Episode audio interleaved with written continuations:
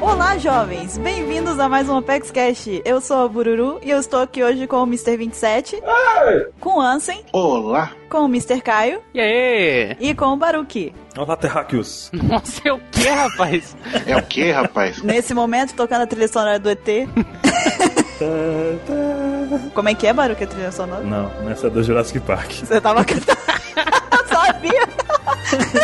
Ai, meu Deus. A gente não sabe medir as coisas, não sabe trilha sonora. A gente é um... Tá Star Wars isso, né? Mas... Não, isso aí é é Superman. Ok, tá todo mundo muito bem informado aqui. O tema dessa semana vai ser sobre a Cypherpole, ou mais conhecida como... Se papo. Se papo? Exatamente. Só se fufu. Yeah, yeah. Yeah, yeah. Ele ouviu o Saro. Como vocês podem ver, a gente tá excepcionalmente besta hoje. E antes da gente ir diretamente pro tema, nós vamos para as leituras dos e-mails.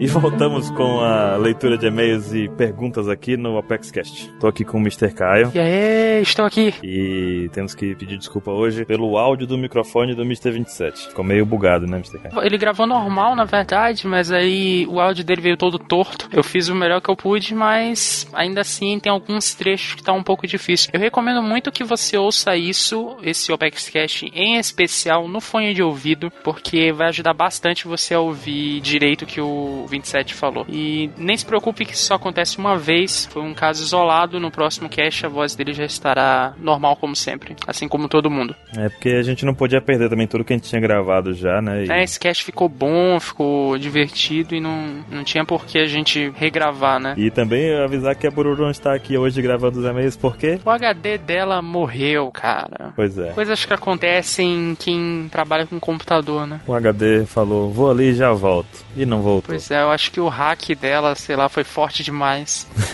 o HD desmaiou e já era. A cadeia tá lá babando, mas enfim, ela volta logo. E também quero convidar vocês aí a acompanhar a gente pelo Viber. Nós temos um grupo aberto no Viber, que é tipo, vocês podem observar um Big Brother da OPEX. Vocês acompanham um pouco das nossas conversas. E também tem um canal lá que vocês podem entrar em contato e mandar perguntas, a gente responde no próprio Viber. Então é interessante, se você gosta e quer receber notícias e quer ver a gente, o pessoal, os membros aqui da OPEX conversando entre si e discutindo algumas coisas, acompanha que a gente faz isso sempre lá. É o viber.com barra One Piece. Exatamente. E a gente não tem apenas nossas teorias lá, como a gente responde a pergunta de vocês, então todo tempo tá tendo assunto novo. A gente também não fala apenas de One Piece, porque falar de One Piece a vida inteira também seria um saco, né? Então a gente às vezes fala um pouco de, sei lá, TV, videogame, Música. é, cultura pop, música. É, sempre tá rolando algum papo interessante lá, então acompanha a gente que você não vai se arrepender. Dá uma espiadinha, como diria o Bial. Não, não, pelo amor de Deus. Não, não, não, não. Próxima, próxima. E também gostaria de lembrar vocês que vocês podem ajudar muito, muito, muito, muita gente de verdade se vocês qualificarem o Apex Cash no iTunes. Não demora nada, vocês vão lá, dão o número de estrelinhas que vocês acham que a gente merece, deixa um comentário falando um pouco sobre o Apex Cash. Isso ajuda muito pra divulgar, porque a gente pode aparecer na vitrine do iTunes e, e os comentários podem incentivar mais pessoas a ouvirem também, sabe? Então isso ajudaria muito a gente, muito mesmo. Se puder, vai lá. É, lembrando que o iTunes atualmente é a principal plataforma brasileira de podcasts, então a gente ter um reconhecimento lá é bom para nossa divulgação, é bom para o nosso crescimento e quanto melhor a gente tiver no- esse reconhecimento, mais a gente vai gastar tempo e esforço e a gente vai se preocupar mais em fazer um podcast até melhor para vocês, né? Com certeza. E a gente já passou uma semana no- nos destaques do iTunes, cara. Foi Sim. muito louco isso. Pra, pra gente aqui, pra equipe inteira. Tipo, é muito orgulhoso você abrir assim o iPad, coisa tipo, tá lá, o Pex Cash nos destaques, sabe? Nos recomendados, assim. É emocionante. É, a gente esteve no destaque da categoria de TV e entretenimento. Incrível isso. Foi lindo, foi lindo. Enquanto durou. Então, pessoas, façam durar mais. A gente quer isso de novo. Ajudem a gente a fazer isso durar. E aí, a gente quer propor também aí um desafio, né, Mr. Kai? Desafio que muitos podcasts já tiveram, eu acho que chegou a hora do OPEX. Que você que ouve o OPEX Cast, você gosta do nosso formato, do nosso podcast, das nossas loucuras, você apresente esse podcast para dois amigos seus que também curtam One Piece, que estejam em dia ou não, se ele não ligar pra spoiler, etc. Ele pode até, inclusive, veja só, nos mandar um e-mail falando quem o indicou, que se a gente ler o e-mail dele, talvez, a gente- muito provavelmente, talvez a gente leia, a gente vai falar o seu nome também. Então, é uma situação de win-win, né? Todo mundo sai ganhando. Pode ter seu nome citado aqui. Por nós. Pornô, pornô, pornô, que isso, cara? Que isso, calma, gente. Mas você pode ter seu nome citado aqui. Vai lá, convida dois amigos. A gente vai acompanhar tudo aqui nas estatísticas pra saber se vocês estão convidando mesmo, hein? É, se não estiverem, vai ter protesto no Apex Cash. Vai ter protesto. De novo com essa história de protesto, Mr. K. Eu vou fazer um Apex Cash sem edição nenhuma, e aí? Não vai ser legal, gente. Vocês não querem isso? Não brinca com isso. E vamos lá então pro primeiro e-mail. Se você quiser ter seu e-mail lido aqui no ApexCast, manda pra contato arroba onepcx.com.br. Sim! Lemos todos e selecionamos alguns nessa leitura. Então, vamos ao primeiro. Se você não quiser ouvir os e-mails, pule para. 22 minutos e 9 cipapu. É um e-mail aqui, ó. Meu nome é Lucas, tenho 24 anos, sou de Aracaju, Sergipe, mas atualmente moro em Sumaré, São Paulo, onde trabalho na parte administrativa de uma fábrica, entre parênteses, japonesa de carros. Deve ser a Nissan, né? Nissan! A gente não pode falar que eles não pagam nada, mas... É, Esses dias estava na internet e por acaso eu acabei descobrindo um pouco sobre Joseph Mengele. Mengele. Joseph Mengele. Ele era um cirurgião nazista que fazia experimentos desumanos nos campos de concentração e que depois da guerra acabou fugindo para o Brasil, onde morou até morrer em 1979. A alcunha dele era Anjo da Morte. O que me lembrou muito a alcunha do LOL, cirurgião da morte. Além disso, a descrição das experiências que Mengele fez me lembra muito aquelas experiências que o LOL fazia em Punk Hazard, criando vários tipos de híbridos entre humanos e animais. Tô louco isso, hein? Muito interessante. Mas o que mais me surpreendeu foi quando eu descobri que o apelido de Joseph Mengele era Beppo, mesmo nome de um dos tripulantes do Lau. Ele colocou em parênteses aqui o tal do Homem Urso. Ou Urso Homem, não sei. Vocês acham que o Oda realmente pode ter usado esse cara como referência na hora de criar o bando do Lau? Ou eu tô viajando demais nesse ponto? Aí ele complementa aqui dizendo que eu sou muito fã do Apex Cash, não se abatam com a queda da fanpage e continuem com esse grande trabalho de sempre, trazendo esse anime e mangá fantástico pra gente. Lucas Rodrigues Oliveira. Eu queria até parabenizar ele pelo e-mail, porque eu acho que e-mails assim são o melhor tipo de e-mail. Com certeza. Esse e-mail que vem. adicionar, somar, né? Mais conhecimento pra gente aqui. Exato, exato. Veio bem escrito, veio todo direitinho, com fonte, ele botou o link para pro achado dele. Cara, ficou realmente muito bem feito. E é um achado fantástico, né? Porque, cara, assim, eu tenho certeza agora, depois que ele me mostrou, a gente também fez uma rápida pesquisa depois pra confirmar, né, o que ele falou. Sim, que a gente não quer passar desinformação aqui. e pra mim é uma inspiração clara do Oda. Eu não tenho dúvida disso, mas eu achei fantástico esse achado do Lucas Rodrigues. Bacana mesmo. é verdade, foi bem bacana. E a gente viu também que Joseph é José. E aí que o, o José, no caso em italiano, se lê Giuseppe. Giuseppe. Giuseppe, imagina a mãozinha, né? Giuseppe. A mãozinha tem que estar feita. Tá fazendo aqui, ó. Tá fazendo aí. Tô fazendo Giuseppe. Estereótipo do, Italiano. Enfim, e no caso de Giuseppe, o apelido em italiano, adivinha qual é? Beppo. Beppo. Então a gente tem uma explicação pro apelido dele, né? Ele é Joseph, que significa José ou Giuseppe, e o apelido é Beppo. Então quer dizer que o Beppo se chama José. Que loucura, hein? Imagina se o Oda confirma isso, o Beppo se chama Giuseppe, que loucura. Giuseppe. Giuseppe, Pepperone. pepperone, pizza, para mediana. It's me, Mario. Hello.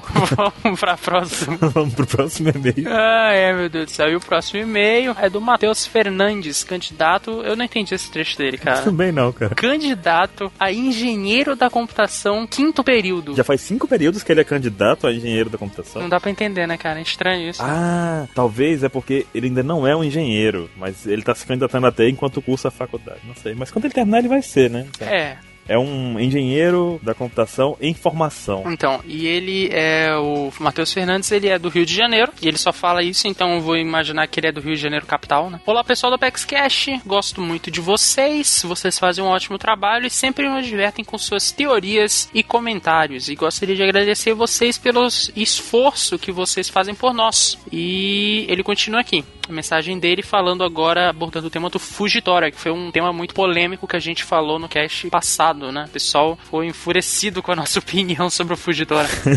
o pessoal ficou revoltadíssimo. E ele continua aqui. No cast, vocês criticaram a atitude do Fugitória por ele não ter feito, entre parênteses, nada na saga. Eu não vejo por esse lado. Cada almirante tem sua própria atitude, seu próprio jeito de agir. Tipo, como se fosse o Acaíno, ele com seu jeito doce, doce, né? Uhum. Docíssimo. Docíssimo de ser, Ele só iria queimar a ilha toda. Isso a gente concorda. É verdade. O Aokiji, eu acho que ele iria combater o do Flamingo. E vendo esse pouco do Fujitora, ele agiu do jeito dele também. Ele se importou muito mais com a população, porque esse é o jeito dele. E aí, antes da gente comentar essa sua opinião, vou ler o resto da sua mensagem aqui. Vocês também falaram do do Flamingo ser o melhor vilão até agora. Concordo um pouco com essa teoria, que na minha opinião não é teoria. Não é teoria, Não é teoria. é opinião, né? É opinião. Mas o que quebra ela pra mim é porque o Luffy nunca teve risco de morte na luta contra o Doflamingo. Em nenhum momento eu achei que ele poderia perder, como na luta contra o Lute e o Crocodile. Gostei bastante, mas achei o Doff fraco perante ao que o Luffy evoluiu. E para fechar, não acho que o Luffy vai enfrentar a Big Mom. Acho que nesse momento ela vai ajudar ele por conta daquele caso da Lola lá, do papelzinho que ela entregou pro Luffy e tal, pra Nami, na verdade, lá na saga do Mori, lá em Thriller Bark. E aí poderia rolar uma treta do Luffy com o LOL contra a aliança do Kid, porque o Kid quer derrubar a Big Mom. E ele conclui aqui falando que esses são os pensamentos e teorias dele, que a gente, por favor, comente. Estamos fazendo isso agora e vamos comentar em detalhes depois de eu terminar sua mensagem. E ele termina nos mandando um abraço. Ei, Baruch, vamos por parte.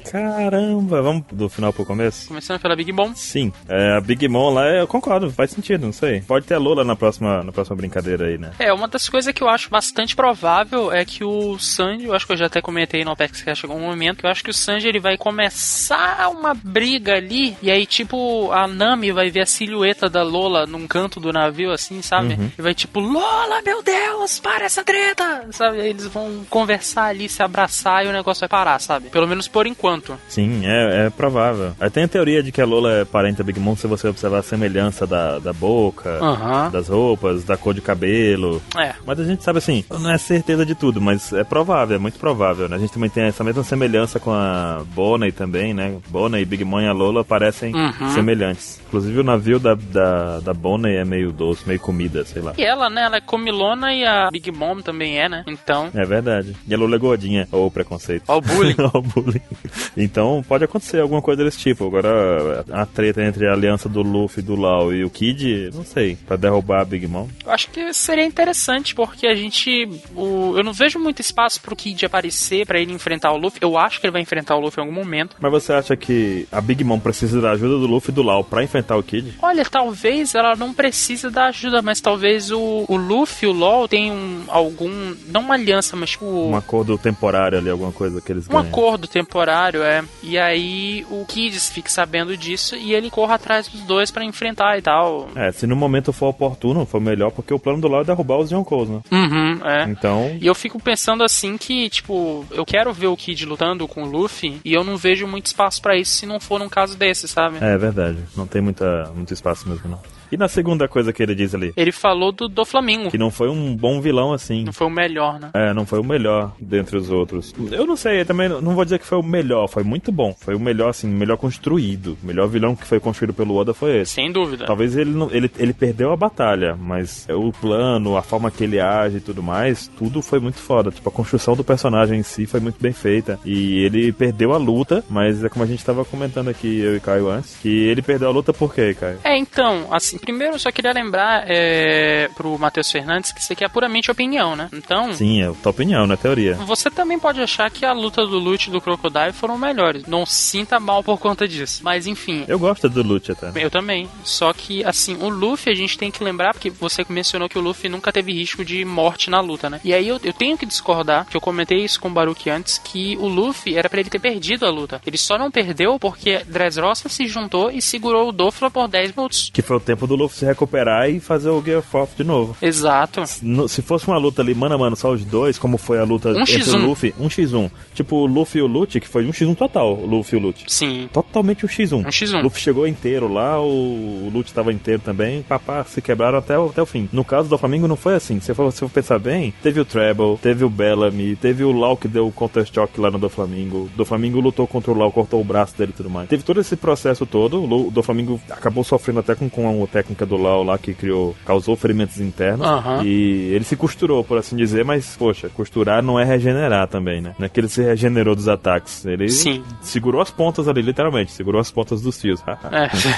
E ainda teve essa, depois do Gear Fourth do Luffy, o cara ficou caído no chão, o Luffy ficou caidão no chão lá, o Doflamingo foi lá pegar pegar ele. É, o Luffy não derrotou o do Flamengo ali. Ele perdeu a luta naquele momento. Sim. Então acho que foi uma vitória de Dressrosa, na verdade, né? De todo o conjunto. E não apenas, tipo, a vitória do Luffy sobre o Doflamingo. O Doflamingo tava sozinho naquele momento ali. Ele e o Treble, o grande Treble. É. Enfim, Claramente, assim, no 1x1, o Luffy perdeu. perdeu. No X1 ele perderia. É, perderia. É o que parece. Mas como a gente sabe que a vida é como League of Legends, nada da vida é X1, é teamwork, né? Teamwork é OP?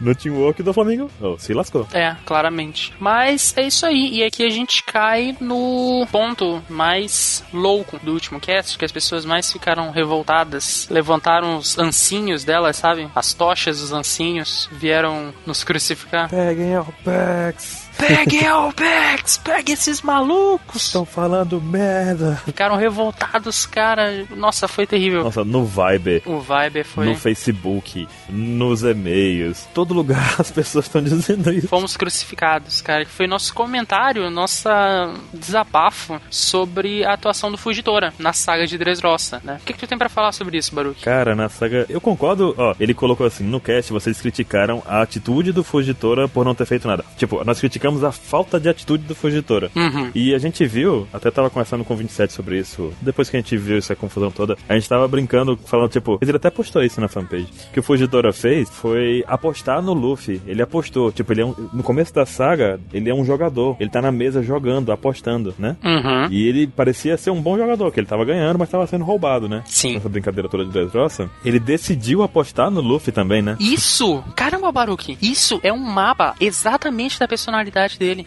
Porque ele apostava na Marinha e a Marinha roubava ele. Sim, é exatamente isso. Caramba! Então ele resolveu apostar no Luffy, entendeu? Aham, sim. Então, e, tipo, ele não ajudou os habitantes de Dressrosa, ele simplesmente ficou observando a brincadeira toda. Ele podia ter feito algo, porque assim, eu sou daquele pensamento, eu acho que você também, cara, que é, tipo, não importa você ter, as, ba- ter o pensamento bom, ter boas intenções, se você não agir de acordo, sabe? Sim, é. Ele não agiu de acordo. Ele, a, a gaiola podia ter fechado ali, ele não ia conseguir segurar sozinha. E se a gaiola fechasse, se as pessoas não agissem, não lutassem pela vida ali empurrando a gaiola, sabe? Uhum, é. Ele deixar todo mundo se lascar, ele não tentou em nenhum momento derro- ajudar a derrotar o Flamengo, ele não tentou impedir a gaiola. Ele. Há quem diga que ele tentou, mas o que a gente vê quando a gaiola some é que ele é o único que não cai pra trás.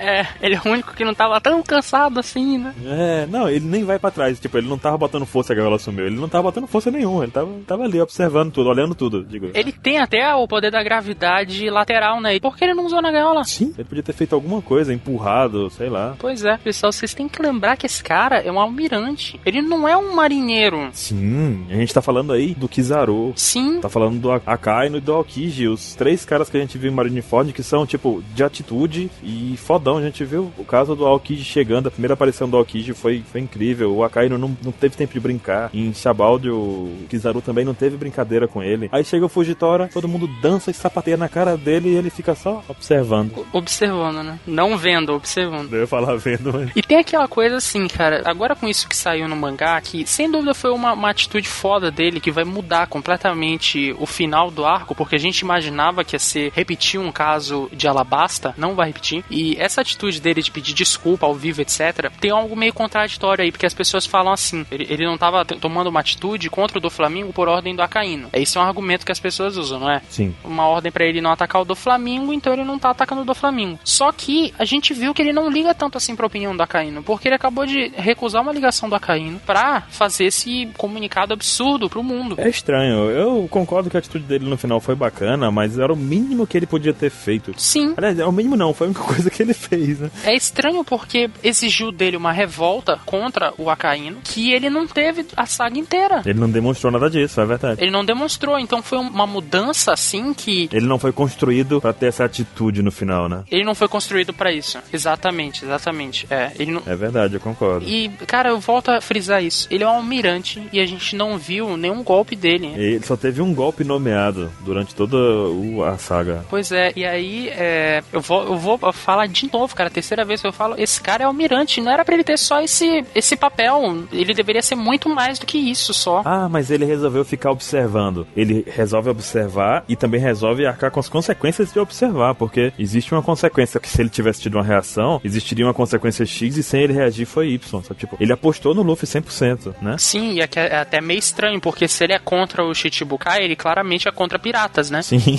Então ele apostou num pirata. É muito estranho isso. Muito estranha a atitude dele. Como almirante, ele apostou num pirata e. Tipo, apostou pra valer. Ele não recuou na aposta dele. Isso que é louco, sabe? Ele não recuou na aposta dele. Tem aquela coisa, não, vai apostar tudo, all-in, tudo, sabe? Aham. Foi o que ele fez, all-in no Luffy e vamos lá, vamos ver o que, que dá. Aí, É, como tu falou no último cast, que a questão de você estar decepcionado é o hype que você criou, a expectativa que você criou com o resultado final. E o resultado final do Fugitora foi muito abaixo do que todo mundo esperava, assim. Pelo menos a gente aqui da OPEX, né? É, pelo menos a gente aqui, porque quando eu vi o, o poder dele e quando anunciou que o cara era o almirante, eu falei: caramba, velho, esse cara vai ter um papel muito importante nessa saga. E ele não teve. O 27 tava louco, ele tem que ter o melhor hack da observação, ele tem que ter o melhor hack da observação.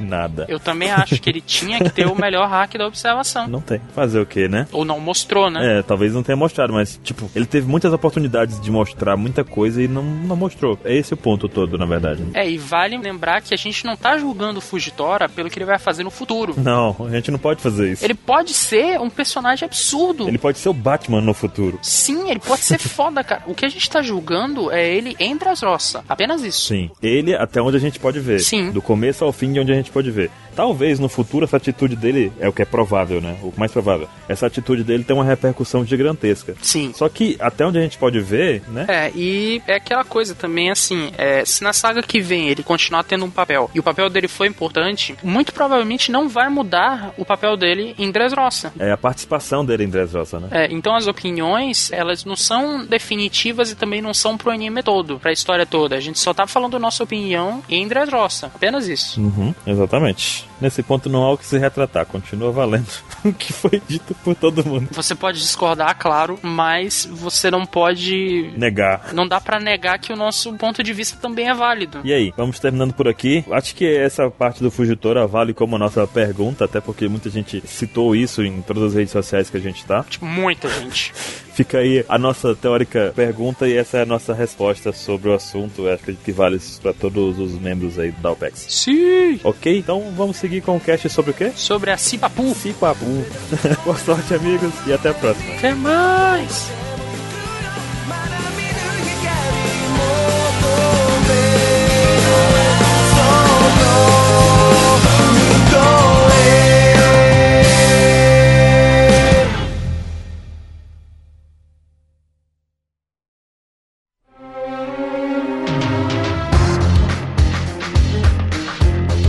2000.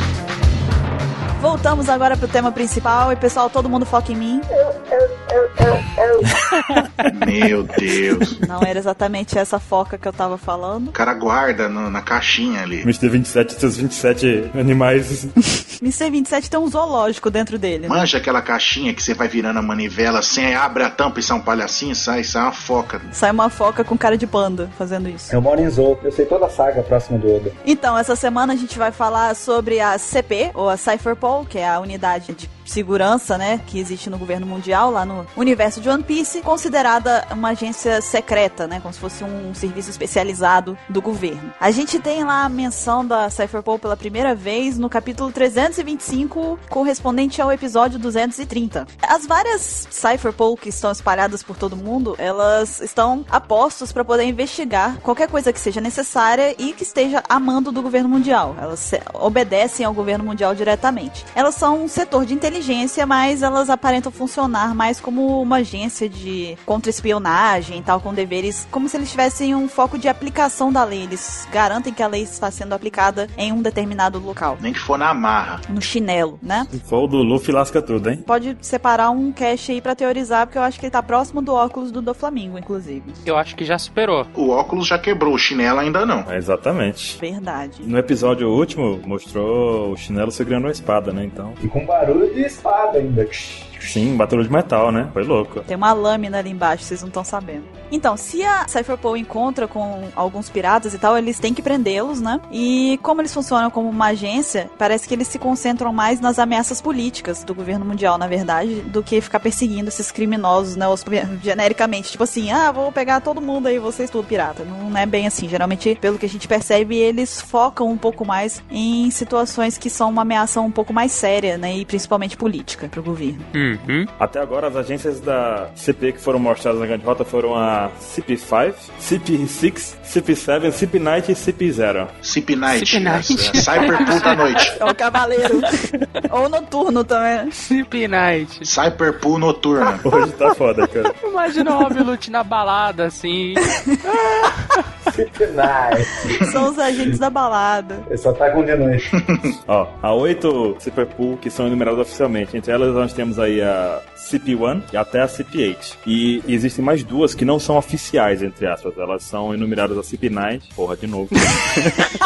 Elas são a CP9 e a CP0. Ninguém sabe da existência delas, na verdade, né? Na verdade, a CP0 a gente sabe, mas a CP9 em si é oculta. Uhum. E a CP9, ela tem uma diferença das outras, que é que elas têm a liberdade de matar qualquer cidadão que cooperar ou for contra os interesses do governo mundial. Então, por ser um método tão radical de aplicar a justiça pelo governo mundial, as pessoas não podem ter conhecimento disso. Então, tipo, ninguém sabe sobre a, CP, a existência da CP9, né? Então, tipo, a população não sabe. É um grupo ultra secreto, na verdade, né? No caso da CP0, ela é chamada de inteligência mais forte do mundo. Nós não sabemos muita coisa a respeito, até agora. Uhum. E a gente sabe que as CPs, de modo geral, elas têm uma habilidade de luta, né? Separada. Eles, eles desenvolveram várias técnicas, na verdade, que são conhecidos como Rokushiki, que literalmente quer dizer os seis estilos, né? Essa técnica, ela tem a proposta de ultrapassar os limites do corpo humano. Os agentes da CP9 receberam um treinamento especial desde que eles eram pequenos, desde a infância deles. E para se tornar um membro de pleno direito da CP9, os agentes devem dominar um estilo de artes marciais, que é esse que eu mencionei, que é o chamado Rokushiki. E o É, treino deles, essa doutrina mental, tudo, pra aprender o Rokushiki, né? É, não só pra desenvolver o corpo, né? Mas eles também junta, tipo, mente, né? E corpo, pra eles se tornar um assassinos mais eficazes, né? Sendo os mais fortes, né? Nessa profissão, né? E também, né? Pra cercear a mente deles, pra eles, tipo, pensar só nisso. Mais nada em geral, né? E a força do usuário de Rokushiki, né? Medido por Doriki. E o Fukuro, né? Um dos membros da CP9, ele pode medir ele usando a sua técnica, o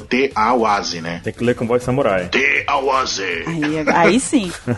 E ele, tipo, dá esse resultado em números, né? Mais de 8 mil? Mais de 8 mil. Ninguém chegou a mais de 8 mil, hein? E ele mede esse potencial físico, né? Quanto à maior potência das técnicas do Okushiki, né? E a maioria dos usuários, eles tentam é, variar na- no modo de usar elas pra aumentar a versatilidade, né? E acaba que cada um deles acaba se especializando em um tipo de técnica, né? Como a gente vê, o Fukuro, ele é, é mais especializado no Soro, não o Saro.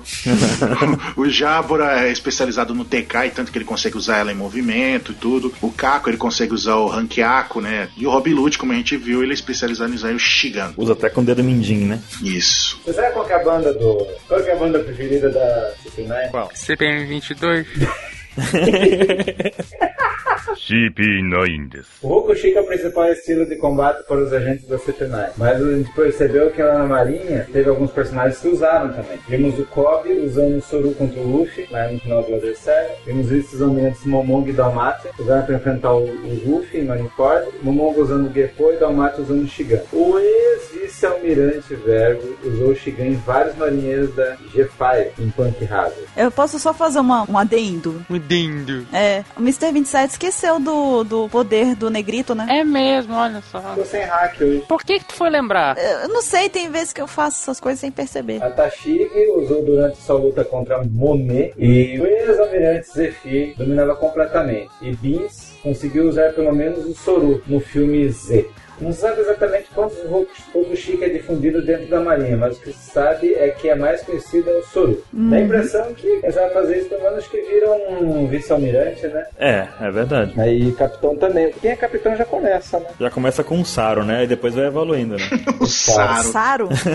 Daqui a pouco vocês estão tudo falando errado de propósito. hein? O Soro é tão difundido que até aquele carinha lá do Jopun Gatana sabia fazer lá, o molequinho lá. Poxa vida. Então, a gente vai falar um pouquinho sobre cada Cypherpunk que a gente tem informação, obviamente. A gente só vai falar o que foi mostrado até agora. Começando pela Cypherpunk number 5, que apareceu pela primeira vez no capítulo 355, com o episódio correspondente, que é o 249. Eles mostraram possuir qualquer conhecimento especializado, assim, coisas básicas, né, de combate e especializado. E os agentes da CP5 que nós chegamos a ver demonstraram agir com um pouco de truculência, serem um pouco brutos para poder prender as pessoas pessoas. Eles são meio, né? Nem um pouco gentis, na verdade. E pelo que a gente conseguiu perceber, eles não são grande coisa, assim. Na verdade, eles aparentam ser um pouquinho mais do que uma força policial e que eles utilizam apenas armas de fogo simples e tal. E foram mostrados, né, pelo menos 10 membros lá da Chip 5, lá na época em que o Spanda era o líder dele, né, desse esquadrão, dessa Chip. Esse foi no flashback lá do Tom San, né, e tal. Quatro deles foram prender e levar o Tom San pra corte pra ele ser julgado, e outros cinco foram secretamente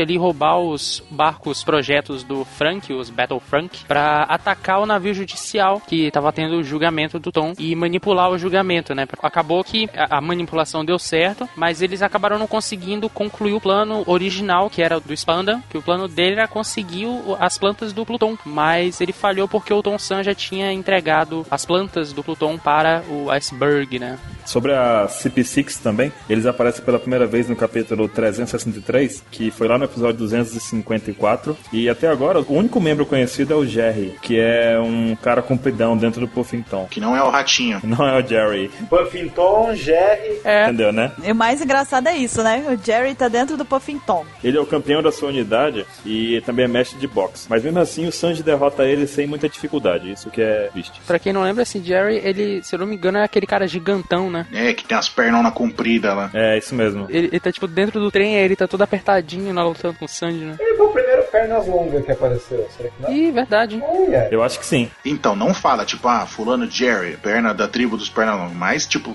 fica evidente que é, né? E o Sanji já enfrentando pessoas estranhas, né, cara? Na tribo dos Pernalongas. Dos pernas longas. O que que há, velhinho? que é, velhinha? Eu acho que é tudo por hoje, pessoal. Vai ganhar? Não, isso aqui falava era o Gag. Cara, o Baruch hoje tá completamente louco. né? Desnorteado, é, tá? Tá errando as referências agora, tá? E a CIP-6 também foi designada para ajudar a CIP-9 na escolta entre o Frank e da Robin para Neslob. Só que foram com vários agentes, tipo mequetrefes e mais agentezinhos confusos. O Sanji foi lá também e pegou todos eles no próprio trem, né? Na, na hora. Pegou eles na porrada, na bica. Eu fui muito louco essa parte, que o Sanji entra lá e tá todo mundo olhando pra ele assim, vê- opa. E eles foram vistos novamente no vagão 6 e 7, quando desengataram aquele vagão pra bloquear a passagem do Rocketman. Pra bloquear. Bloquear. Tá certo. Ok. Tá certinho. Começa a sua dicção, parça. Sabe quando a boca não acompanha o cérebro? Tá foda, tá foda, hoje tá foda. O Luffy e o Zoro também passaram por eles, meteram a faca neles lá, vocês lembram disso? Não, o Zoro cortou o vagão no meio. Sim, aconteceu, hein? E aí a gente viu a CP6 de novo a última vez, depois que o Zoro enfrenta o Capitão T-Bone naquela batalha, assim, tipo, o trem vai indo bem rápido e o Capitão tá lá parado, esperando, e o Zoro vai, tá, eles lutam lá e depois mostra o Capitão boiando na água, assim, e o pessoal também lá jogado. CP9 です。 O próximo Cypher Filter é Cypher Filter 7. Siphon Filter É aquele jogo? Siphon Filter é um ótimo jogo. virou jogo agora, meu Deus. Siphon Filter é muito louco. Joguei muito Siphon Filter. Joguei bastante também, joguei bastante. Você manja algumas falas do jogo. Caramba, é aquele que o Ansem imitou que o cara anda com a coluna quebrada assim? É esse mesmo. Com Exato. as pernas retas? Mas é aquele do PlayStation 1, que É. você tá no meio da rua, na cidade, pá. É o antigo 007 pra Playstation. Eu não- só não imito aqui porque tem que ter a linguagem corporal, aí ia ficar mais engraçado. Ele ainda faz um paninho com o vento, assim, sabe? O Baroque e o, o Mr. 27 já viram já a minha performance. É bizarro, mas é realista. Mas vai falar que não era daquele jeito. É igualzinho. É igualzinho. Então, mas prossiga aí, as- o Siphon Filter, o que mais? Eles aparecem pela primeira vez no capítulo eh, 367, que equivale ao episódio 257. Assim como a CP6, a CP7 foi designada para ajudar a CP9 na escolta de Frank Robin. Diferente da CP6, que falamos antes, a CP7 se mostra mais forte, já que o agente Jerry foi facilmente derrotado por Sandy. Em contrapartida, o cara que eu acho mais bizarro de um piso, o Anz, que se auto-intitula o As da CP7 com seu Lamenkenpo, resistiu a vários ataques. No fim, também é derrotado por Sandy e ainda fica bonitão. Só que aí o Sanji dá outro chute e ele fica feio de novo. Não, mas, cara, é muito zoado. É muito... Foi o primeiro personagem que o Sanji arrumou. Mesmo quando ele tava consertado, não era grandes coisas. Não, porque ele tava com o rosto bonitão e o com o corpo bizarro. Foi. É. Ele ficou com o rosto bonito e o corpo bu- zoado. Mas ele é o prólogo do Duval, né? Prólogo do Duval. Sim, é o prólogo do Zuval. Não, e foi foda que a gente viu o Sanji explicando por que que ele não tava com as mãos ali, você lembra disso? Aham, sim. Até que ele luta com as faquinhas, não é? Nossa, limitou muito ali. É, porque um cozinheiro não pode ferir as mãos, né? É, aí ele fala, mas eu vou abrir a sessão nesse momento. Aí pegou as duas faquinhas assim, aí o cara foi jogando macarrão e ele tá, tá, tá, tá, tá, tá. Porque o cara tá usando comida, né? Foi, ele cortou a comida. Foi foda, foi muito foda. É um desrespeito à comida, então ele ataca com comida, nada mais justo que o sangue. Cortar a comida que ele ataca. Bagulho nojento da pega, cara. De longe é o personagem mais nojento. Sai pelo nariz, cara. Macarrão pelo nariz, velho. Ele pega a massa, põe na boca, mastiga. Ai, que nojo. Ele pega a massa, mastiga na boca, depois solta, Tapa uma narina. tapa a narina e espelha a massa pela outra narina que tá cheia de cabelo. Aí faz o macarrão cortadinho. O Oda tomou muitos poliglitos pra fazer. Ouviu. Ouviu muitos, né? Ouviu muitas pedras. Não, não, não. Esse ele fumou. Ele comeu, né? Ele mastigou. Ele esfregou no corpo os polegritos. Esfregou, tomou Nossa, banho. achei que você ia falar que ele ia esfregar em outro lugar. Eu tomei um susto. Que isso, cara? Caramba. Sabe o que, que é pauta de, de fetiche que tá. Tá ficando grande demais, vai ter que dividir em dois cash. Bororo, sabe o limite? Eu ultrapassei, né? É, Desculpa. de novo, tipo, ele tá lá atrás, hein? Ó, passou, hein? Mas as pessoas não sabem por que, que eu ultrapassei o limite da primeira vez. Não tava gravando, eu tava. Mas não é a primeira, hein? Não é a primeira vez que ela ultrapassa os limites hoje, hein? Não. Ah, gente, me deixa viver. CP9 です。 Então, tem uma outra Cypherpole que nós conhecemos muito bem. Qual? Eu quase acreditei nisso. Então, a outra Cypherpole é a Number 9. Eles fizeram sua primeira aparição no capítulo 325, o episódio equivalente é ao 230. Inicialmente, a CP9 era formada pelo Spanda, que era o líder, né? Junto com a espada dele, a Funk Freed. Também tinha o Rob Lute e o pombo dele, o Hattori. O Kaku, Jabura, Bruno, Kumadori, Fukuro e a Califa. Também tinha o novato, que era o Nero, que foi passado pelo Rob Lute. Morto, derrotado, botado pra trás. Levado pro enfim. caixão. Enfim. Falar com Jeremias. e- É. E antes ainda dessa geração, na a antiga CP9 tinha como líder o Spandini, que era o pai do Spanda, Safadão. safadão. tinha o, o Lasky e um outro cara com o nome que ainda não foi revelado. Tipo, é tão importante que nem nome tem. Esse é o jeito que tá escrito na pauta aqui, tá? Não, mas eu fiz questão de destacar esse cara porque faz parte, esse cara faz parte da teoria que eu tenho. Eu vou até comer maçã depois dessa. Então, meus companheiros de OPEX Casses, vocês sabiam que o Lasker é o pai da Califa?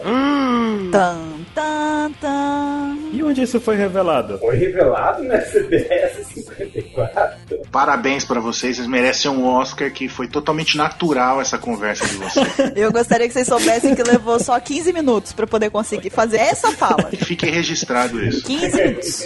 Mr. Caio continua. E ao contrário dos oito grupos oficiais da CP, da Cyberpool, os agentes da CP9, o trabalho deles não é, na verdade, para coletar informações. Em vez disso, eles são assassinos que matam qualquer um que se oponha ao governo mundial. Assassin's Creed. Obrigado pela referência.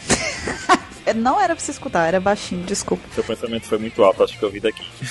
É, não, ju- juro por Deus, juro por Deus. E os agentes, né, eles são recrutados na infância e são submetidos a treinamento físico e mental para se tornarem poderosos assassinos, deixando de lado as emoções para se tornarem mais eficientes em missões. Eles são tipo os Vulcans, né? Eles passam por um treino para perder a emoção do... Não é vulcano? É que ele é gringo. Que é dá na mesma. Não, não dá, porque somos no Brasil e falamos a língua portuguesa. Ah, tá bom então, né? Ai, cara chato da... Então, beleza, você chama de Mugiwara alguma vez? Você chama, como é que é? Você usa alguma palavra gringa com One Piece também? Eu duvido que o Mr. Kai é fã freak de Star Trek, eu duvido. Não, eu não sou fã freak de Star Trek mesmo. Então pronto. E o que, que tem a ver uma coisa com a outra? Porque geralmente o fan freak que gosta de usar termos do original. Mas você não fala Shichibukai? Então, mas a gente é fan freak de One Piece. Fale por você, gente, entendeu? Baruque, você vai virar seu bordão daqui um dia, tá? Que você tá usando isso muito. Ó, o Rob Lush é o membro mais poderoso na história da organização, Poderoso. tornando-se Ele é o membro, ele é o membro mais prazeroso. Falta de fetiche.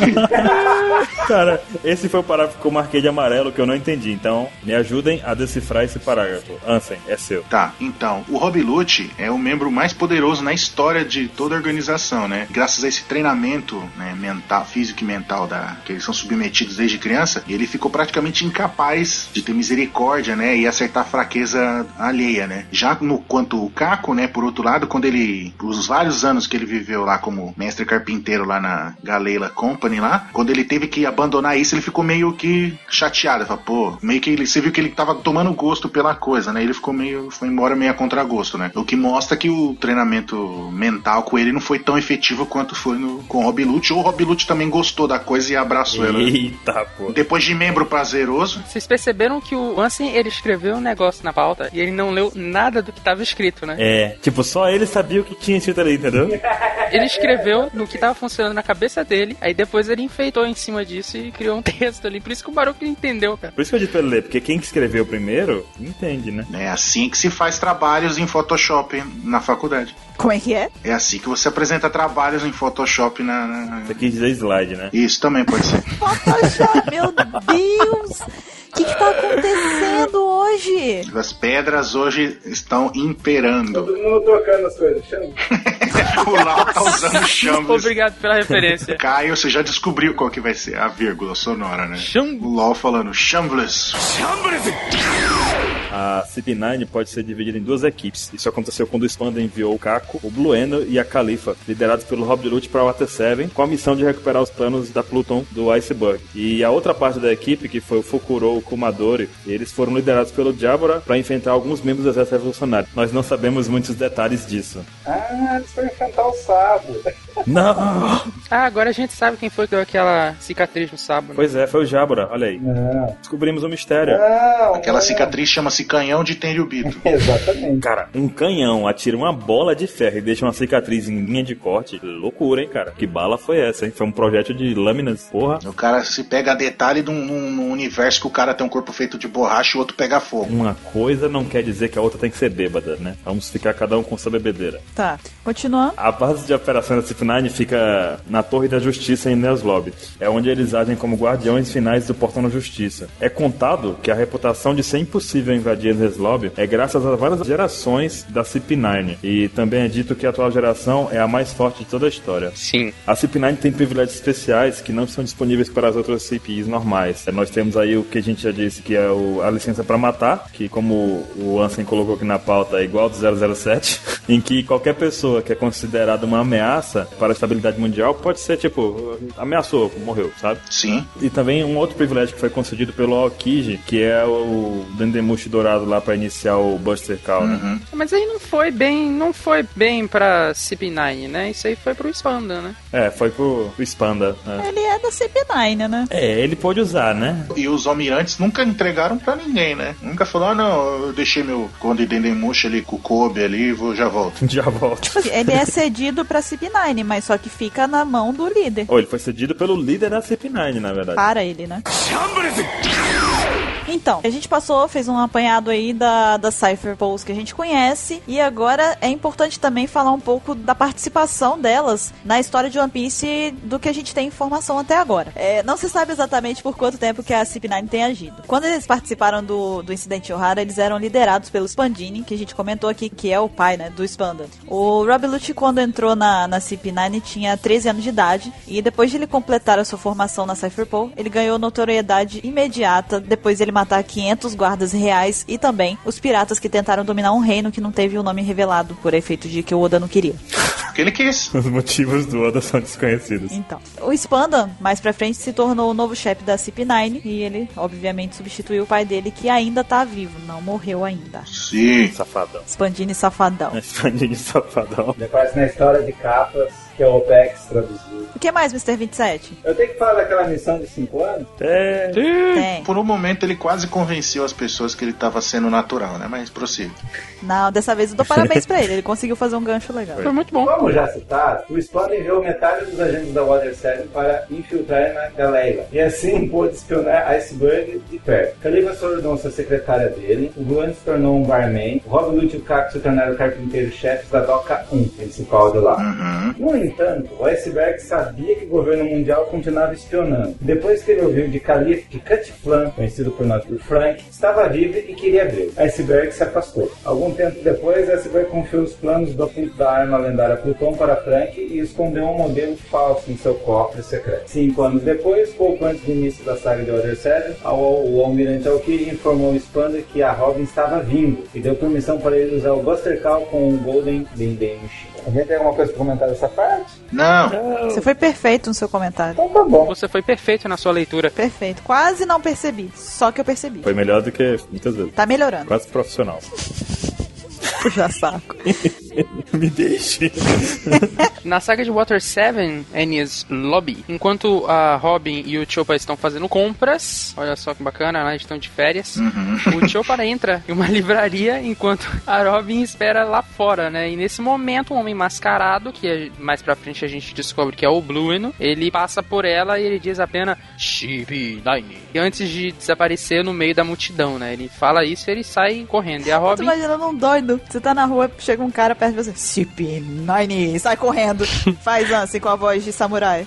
CP9. Aí sai correndo. O que eu achei engraçado não foi ele falando isso e correndo. O que eu imaginei ele correndo igual os Cavaleiros do Zodíaco correm. Com os bracinhos pra trás, assim, sabe?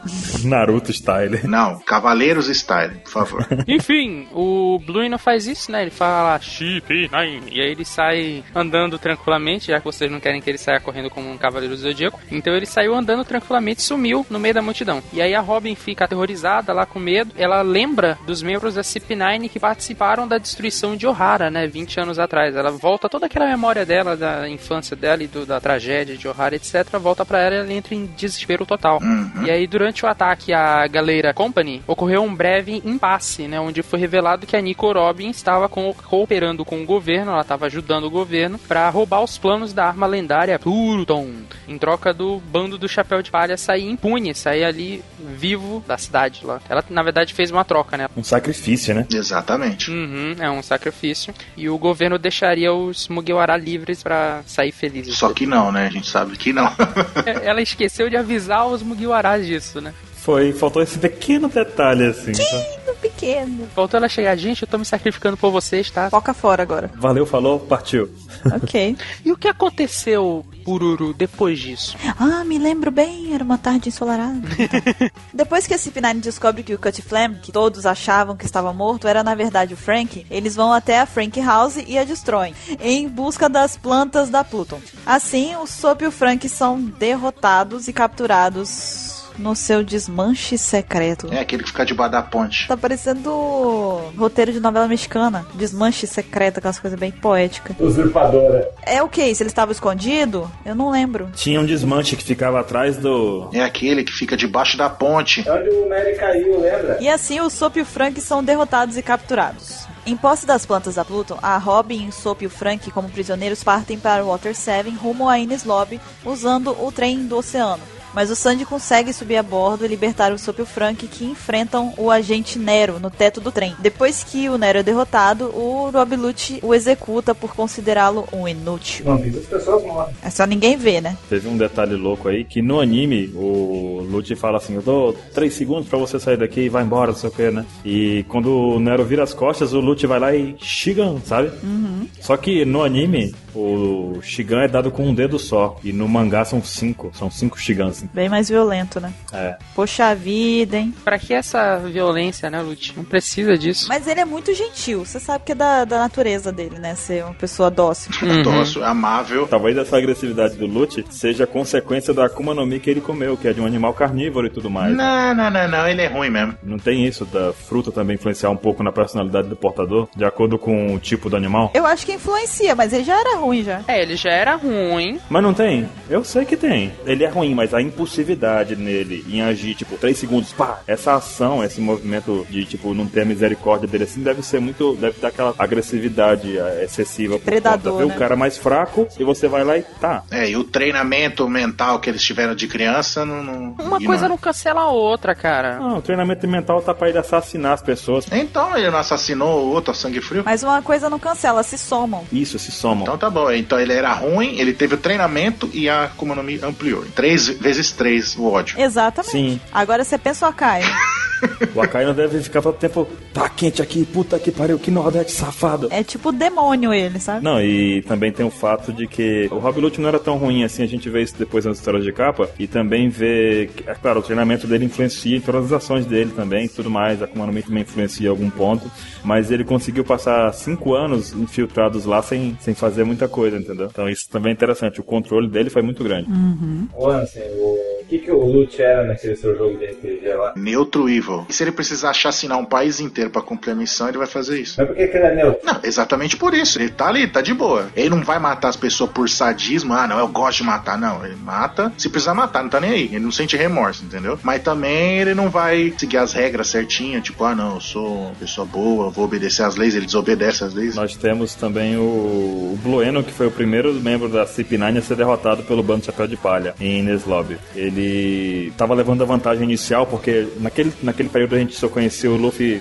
Luffy nível 1, assim, da coisa, e o Blueno já usava Soro, Saro, Shigan e tudo mais, Tekai, muito foda o Tekai. E o Blueno tava com a vantagem, mas foi nessa, nesse momento em que o Luffy mostrou, e o Blueno foi a primeira vítima do Guia Second e do Get Bazooka. Então o Blueno foi lá, Tekai, é, não funcionou. Tekai Go!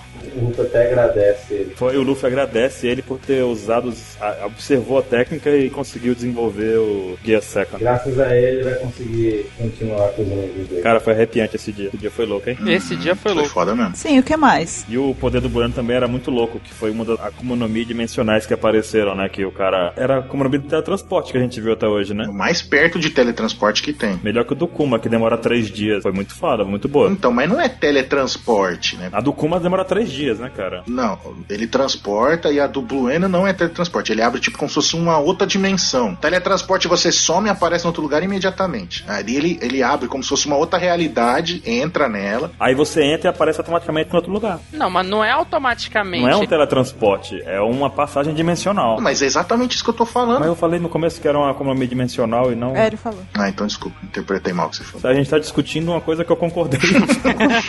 que loucura. Isso só mostra o quanto vocês estão malucos hoje, né? Os ouvintes não ficarem confusos, que eu e o Baruch sempre discordam e hoje a gente tá concordando, então tem que. Quer dizer, tá realmente tudo errado, né? Eles estão concordando A Exatamente. gente tá discordando em concordar hoje. então, né? E o que mais? Então, né? Os outros agentes da CIP9 da CIP9 tá. Da Shield. Da Você ia Shield. falar gente da Shield. Certeza. Com muitas referências. Muita reverência. Os outros agentes da CP9 também acabaram sendo derrotados pelo bando do Luffy, né? E, e todos os combates ali foram marcantes, né? Como a gente vê o- a luta do Frank contra o Fukuro, que tava, tava um pau a pau a luta, né? Só que aí foi acabando a cola, né? Do, do, do Frank. E ele- quando ele consegue reabastecer lá na geladeira, lá, ele encerra a luta, né? E também teve a luta do Kumadori, né? Que tava enfrentando a Nami, só que a Nami, tipo, não tinha a menor condição de derrotar ele, né? Aí nessa hora o, Cho- o Chopper vem ajudar ela e acaba usando, se transformando no, no Monster Point lá, né? Primeira vez, se descontrola. Só que nesse mesmo nessa maluquice ele acaba derrotando ele, né? Não, Ele agarra a cabeça do Kumador e rebola, assim como fosse nada. Tá. Uhum. Tanto que até depois aí ele fica totalmente descontrolado, tanto que o Frank tem que jogar ele lá no, no mar lá pra ele voltar ao normal. E uma coisa parecida acontece quando a luta com o Sanji, né? Porque o Sanji vai enfrentar a Califa, mas só que ele acaba tomando um sacode dela, porque ele não, não consegue agredir uma mulher de jeito nenhum. Aí a Nami substitui ele na luta, que é a luta das duas, é uma luta maluca, né? Completamente maluca, mas a Nami consegue vencer ela. Aperta R2, troca o personagem. É, exatamente.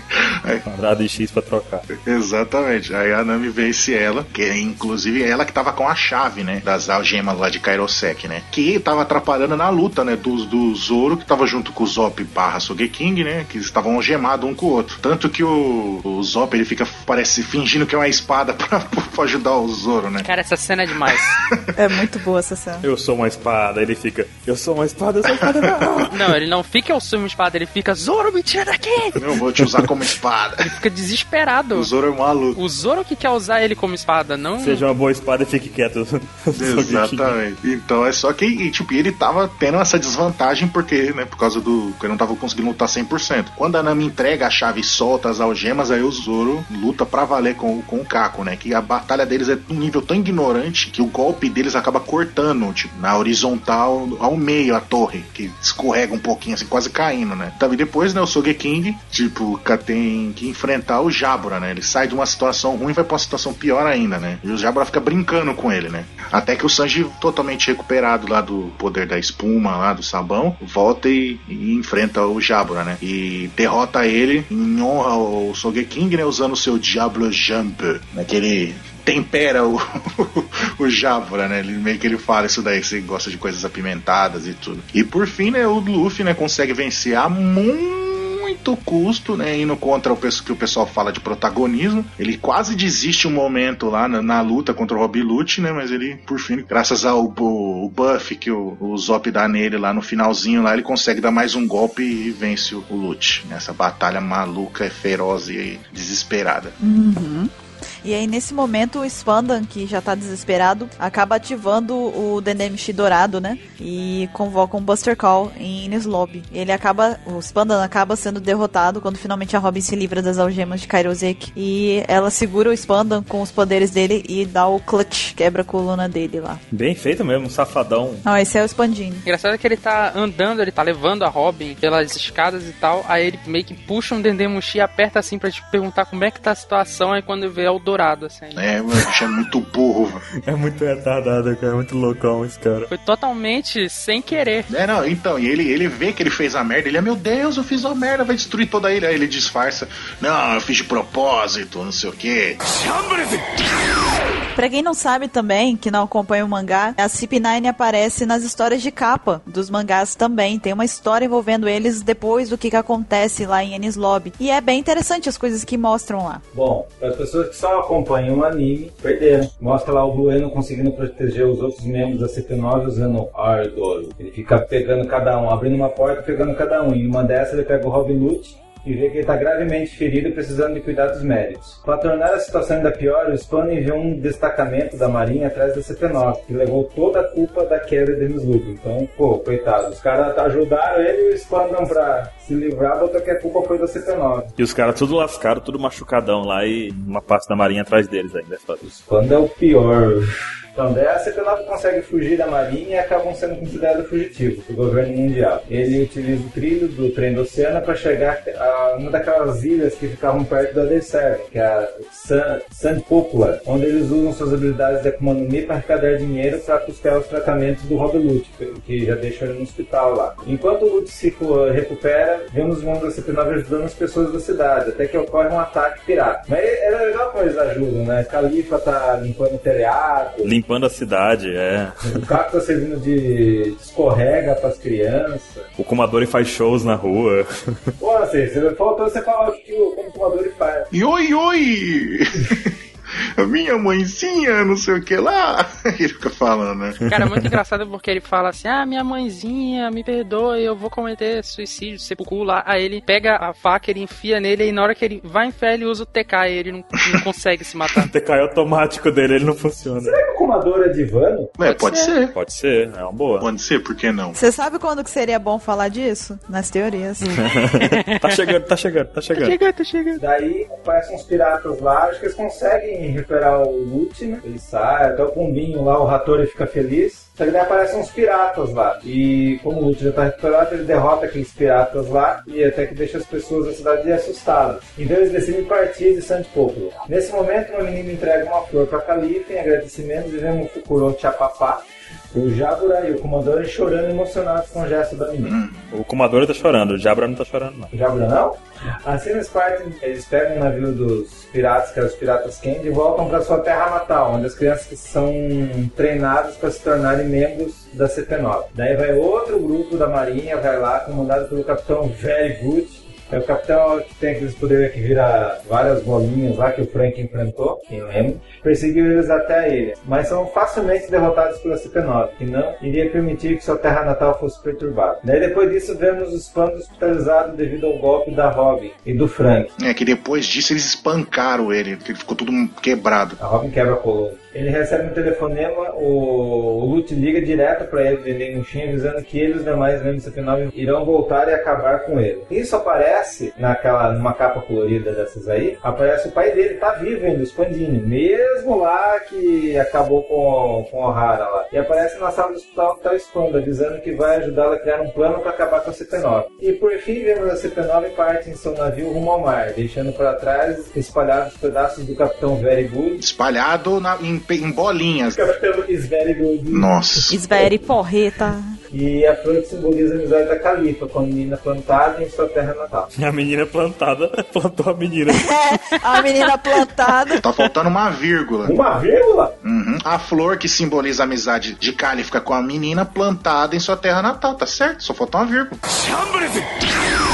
E agora a gente vai falar de uma Cypherpunk que apareceu mais ou menos recentemente, já tem bastante tempo, mas apareceu na última saga agora, que tá quase acabando, Dressrosa, que é a CP0, a Cypherpunk Age Zero. Eles apareceram pela primeira vez no capítulo 705 e no episódio 635. Até agora, três membros foram mostrados, cada um deles vestindo roupas brancas com laços escuros e máscaras tribais. O menor deles usa um chapéu branco, uma gravata roxa e lenço azul de bolinha, um casaco branco longo com medalha pendurada em seu blazer. A sua máscara é branca e ele tem uma face plana, com um fino bigode e uma barba rala, uma cicatriz sob o olho direito de cor clara e o seu olho esquerdo é completamente preto. Mas isso pode ser somente uma maquiagem, já que a sua boca se movia enquanto ele falava com o pessoal lá em Dressrosa. O de altura mediana usa uma cartola listrada vermelho e branco, as listras são verticais, e um casaco branco com babados, babado novo. No babado forte. Sua máscara tem uma barba amarela, parecendo pétalas de flor. O rosto dele é branco, com uma expressão alegre e duas linhas verticais azuis do lado direito. Talvez ele seja o membro da tribo dos braços longos, por causa do tamanho dos braços dele. Em relação ao corpo dele, principalmente, se você for medir, é bem longo o braço dele. É o Michael Phelps. É, o Michael. Se vai com pessoa assim, tá difícil. Tá, a referência hoje tá. Capitão América tá em chamas. Outra referência aí. Eu vi a referência. Então, o mais alto deles tem uma barba, usa uma túnica branca. Em volta do pescoço dele tem um colar de contas, aparentemente branca, um pouco amarelado. E a do meio é azul claro, ou azul, né? E ele tem também por baixo da túnica, ele aparenta usar uma camisa social e uma gravata preta. A máscara dele é rosada. Ele tem lá um, um desenho, uma. Os desenhos da máscara mostram lá um- uma, uma beisola gigante, uma boca grande. Um- um- um- Essa família é muito. Também muito cansada. Tan, tan, tan. tá, E ele tem também um desenho de um nariz comprido pra baixo. E na cabeça dele tem tipo como se fosse uma flor, um cabelo esquisito preto, igual o daquele cara inimigo do Bart lá no do Simpsons. Só que é igual o Piteco da Turma da Mônica, sabe? Tem um monte de cabelo em volta. E a máscara tem uma, ca- uma expressão de. De de... tédio, de. É o que, rapaz? É, exatamente. É o que, rapaz? Isso aí. Acredita-se que a CP0 é a mais forte de todas as unidades da Cyberpol. Cyberpol. E... Tá Dá-se papo. Nasci papo. O, o Baruch tá igual eu falando Gear Force. Toda hora ele fala Cypherpunk de um jeito diferente. Que é a Far.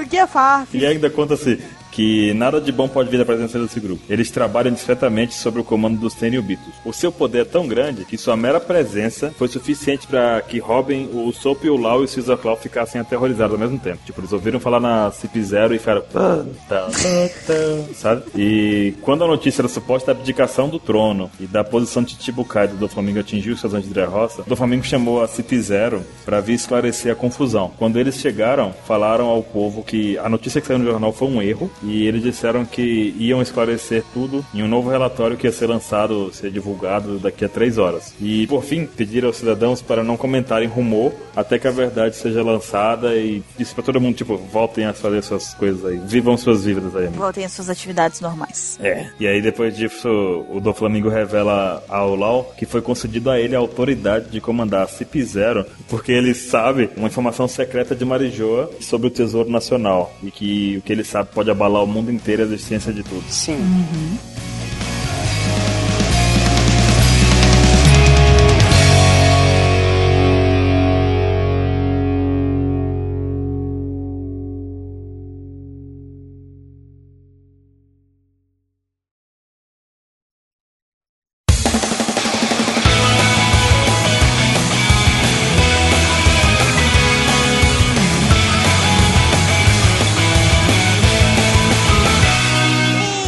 Então, chegamos agora finalmente no nosso bloco de teorias. A parte que o Mr. 27 fica descontrolado. E fica lendo a pauta secreta dele. É, Caramba, ele tem uma pauta secreta, né? é a pauta 27. cara. Hoje eu trouxe uma também pra competir, hein? Ih, caramba. Olha só, vocês param com isso, hein? Brincadeira, eu não tenho capacidade de fazer essas coisas. Então, comecem agora, me digam as teorias que vocês têm. E aí? Doance. Idons, eu falei, me digam, ele já me ignorou já. É, eu não sei se você sabe, mas tem cinco pessoas no cast, viu? Abriu a porta, entrou e fechou a porta na cara do Bruno. Não, na cara minha, é do Mr. K e do Baruque, né? A gente corta ele. Então, diga, diga. Ô, Lance, o que significa CT0? Ah, tá, essa curiosidade. É, o Aegis lá é um escudo usado por Zeus contra os titãs, eu acho. E aí também é o escudo usado por Atena Eles depois. são o quê? Um, o quê? um escudo? Um escudo usado por, por Zeus pra defender contra os titãs. O Aegis é o nome do escudo de O Zeus. escudo serve para. Proteger, defender, reduzir o dano. Interessante, né? Interessante. Será que eles estão em Dressrosa ainda? Eu acho que sim. A gente passou muito pouco tempo em Dressrosa, você não acha? É, porque era o mesmo dia. Cronologicamente é o mesmo dia. E eles falaram que ia dar um relatório dali a três horas. Não, Ah, mas esse relatório já saiu, pô. Saiu, mas tipo, mas eles foram, ficaram num barzinho lá, entendeu? Sentaram lá no negócio e ficaram lá de boa. Eles estão no barzinho. Será que eles saíram? Eu acho que eles estão lá. Eles podem estar em Green Beach. Na verdade. Verdade. Mas eu acho que eles estão lá ainda. Estão, tipo, esperando pra ver o que, que vai acontecer, assim. Porque, com toda certeza, eles não foram pra lá pensando assim, pô, do Flamengo pediu pra fazer esse negócio aqui, ordenou que fizesse esse negócio, porque ele tem essas frescuras dele aí, esses- essas mentiras dele, esses segredos dele. Ele fez isso à toa, só pra se divertir. Com toda certeza não foi. Eles continuaram lá pra ver que merda que ia Cadê é o acontecer. relatório completo, né? Uhum, é. Primeiro é interessante a gente definir a função da CP0, né? Como o 27 começou aí. Na teoria, se a gente seguir pelo nome do Aed, seria o escudo, seria algo usado para defesa, né? É o que dropa quando tu derrota o Roshan. Será que eles vão defender o do Flamengo ou será que eles vão matar o do Flamengo para defender os- a turma do governo mundial? A função seria defender o governo mundial, né? Não alguém específico. Mas eles estão a comando dos Tenryubitos e o do Flamengo foi um Tenryubito, né? Ou é? Não, ele foi. É. Mas é o sonho do, do governo mundial acabar com o do Flamengo também, né? Porque ele é uma ameaça. Sim. Sim, pode ser uma oportunidade agora, É né? uma oportunidade, eles estão ali para resolver o problema. Do governo do mundial, não do Flamengo. É, só que aí entra uma outra questão que o Ansem que me falou isso uma vez, e eu concordo, a gente até comentou no, no cast que a gente gravou os e-mails, que a CP0 ela não é forte. Ela é mais assim de trabalhar na surdina. De inteligência. Exatamente. É, isso já, em- já emenda com a teoria nossa, que tá aqui na pauta aqui, que, que é a pergunta, na CP0 é mais forte que a CP9? Na, mi- na nossa opinião, não. Mas aí em força de batalha. Sim, sim, sim. Força física. Que num contexto de organização, num Só contexto. que eles são um contraste, né, da, CP, da CP9, né? Porque eles tivessem o CP9 de preto e eles de branco. E daí não seria o fato de que a CP0 seria a mais inteligente com menos força de ataque física para combate, e de acordo com o que vai subindo, vai mudando a graduação. No caso, a CP9 sendo a mais forte física e a menor em inteligência, no caso, porque a gente viu que a CP9 foi mandada para uma missão de 5 anos e eles só sabiam daquela missão ali, pronto. Eles viveram aquilo durante 5 anos. Sim, sim. Eles eram espiões, mas espiões de um caso muito isolado, de uma, uma formação muito pequena. Então a gente vê que pa- tal- talvez a graduação seja entre CIP0 e CIP9, sendo os dois limites da brincadeira. Eu entendi o que você tá falando. Você tá querendo dizer que, tipo, uma, como é a zero, ela, tipo, a inteligência, todos eles seriam, tipo, estrategistas, habilidades de defesa, coisas do tipo, assim. Isso, controle de informação, entendeu? Esse tipo de coisa. Exatamente. Já a CP9, como eles são assassinos, eles seriam a força bruta. Força bruta. E aí a CP5 talvez seja o meio termo, entendeu? Mas aí que tá, cara, eu não consigo ver o Banzi mais inteligente do que o Caco. Não, não, não, não. Não, não é isso de, de os caras ser burro. É, é o seguinte, ó, na CP1, por exemplo, eles são um pouquinho mais fortes que a CP0 e menos envolvidos no estratégia da coisa, entendeu? Menos envolvido em controle de informação. Sim, sim, tá, tá, tá. Mas, tá. meus queridos, mas eles estão de branco, né? Dá a impressão que eles são meio sagrados, são Até porque a função deles é defender os Tenryubitos e tal. Proteger o governo mundial diretamente. Eles não estão lá pra lutar, eles estão lá pra ficar garboso Mas lá. agora vem a teoria nova que eu bolei agora de pouco. Tá na pauta, se não estiver, então. Se não tiver, o Caio vai deletar. Turma, eu acho que eles lutam sim. Sabe por quê? Porque a gente pode perceber que um cara tem braço longo, né? Eu tô achando que o outro é perna longa. E daí? Mas aí que tá, cai no outra. Peraí, peraí, peraí, peraí, peraí. Eu tô tentando entender o que, que tem a ver o cara ter um braço longo com ele lutar. Porque a pessoa da tribo de braços longos aparentemente tem mais habilidades de batalha porque tem vantagem dos braços serem longos. Ou jogadores de basquete ou coisa assim, sabe? Hum. Seria alguma coisa assim, ó. Mas ó, mas eu vou te falar um negócio. Primeira coisa que eu até coloquei aqui na pauta, tá na pauta, hein, ó. Sobre a força da CP9. Hum, A força da CP9 era é dita como a CP9 mais forte de todas, né? sim. Isso é dito, isso porque é medido o Doric. O Doric é medido, então o Doric é uma unidade de medida que você consegue mensurar a força de alguém. A gente sabe, por exemplo, o Fokuro diz que um soldado comum armado tem 10 Doric de força. E aí a gente vê que o Rob Lush tem 4 mil, e ele é dito como Sim. tipo, todo mundo espantado, meu Deus, 4 mil, sabe? Ele vale por, por muitos humanos, né, lutando. Mas se a gente sabe que a CP9 passou 5 anos sem treinar, somente na galera, por exemplo, aquele negócio todo, Na né? galera, eles Talvez estavam lá. se- na, galera, lá. Isso foi uma piada ou você falou errado? Fica a dúvida. Eles estão Faustão agora. Fala, galera! Galera! Ele falou de sacaneando mesmo, fazendo piadinha, ou foi ele falou errado? Nunca saberemos. Agora eu vou dizer pra vocês. Sim, diga, Baruch. Olha só, coisa zoada. O Rob Lute era dito mais forte. Ele trabalhava lá construção de navio e tudo mais. Isso exige um condicionamento físico, porque eles jogavam a- a madeira gigante assim, fazendo bom disso? Sim. Que eles faziam um negócio muito louco pra fazer os navios. Isso dava um treinamento, condicionava o corpo deles de alguma forma. Dele e do Caco. Tanto é que o Caco é o segundo mais forte, seguindo os valores lá do Comador. O Jabura é o terceiro. O Jabura era líder e tava em outra missão, não era isso? Isso. Ele chegou pra aquela situação, mas ele tava fora em batalha. Sim. O Blueno ficou num bar e o Blueno não, não aumentou a força dele nesses cinco anos. O Blueno ficou bebendo lá esse tempo todo, cuidando da bebida do povo, aquele negócio todo. Quer dizer, o Blueno não evoluiu fisicamente nem em força.